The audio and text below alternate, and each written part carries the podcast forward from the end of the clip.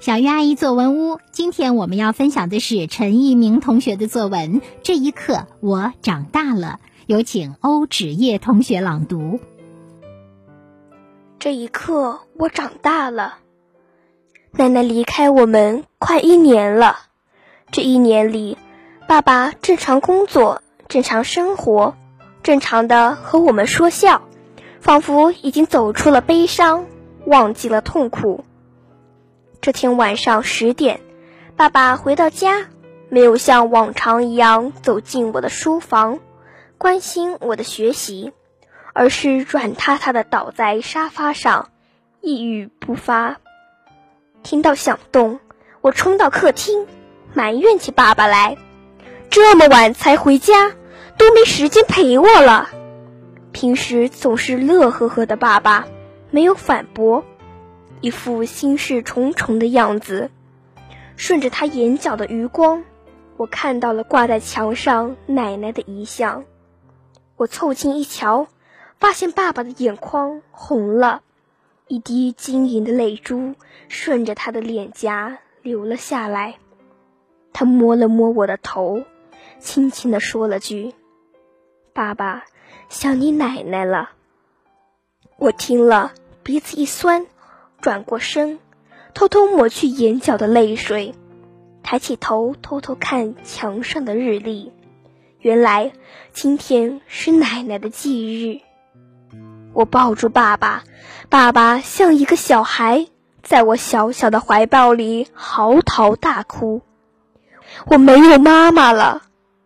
那滚烫的泪水一滴滴滑落到我的手背。平时顶天立地的爸爸，此时显得那么脆弱。我把爸爸抱得更紧一些，希望能给他一点安慰。这一刻，我仿佛长大了，深深明白：虽然奶奶永远离开了我们，但是爸爸对奶奶的爱与思念永在。好的，以上就是陈一鸣同学的作文。这一刻，我长大了。感谢欧芷叶同学的朗读。接下来，我们有请陈慧峰老师点评。孩子们，当你们翻阅影集、日记，回忆成长历程，有没有某一个时刻、某一件事情，让你突然觉得自己长大了呢？是当你学会感恩的那一刻。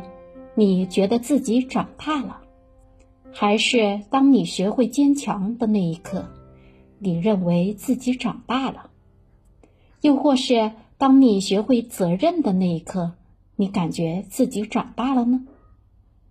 那么，如何写好有关长大类话题的作文呢？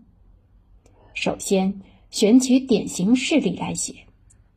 我们可以紧抓题目中的那一刻。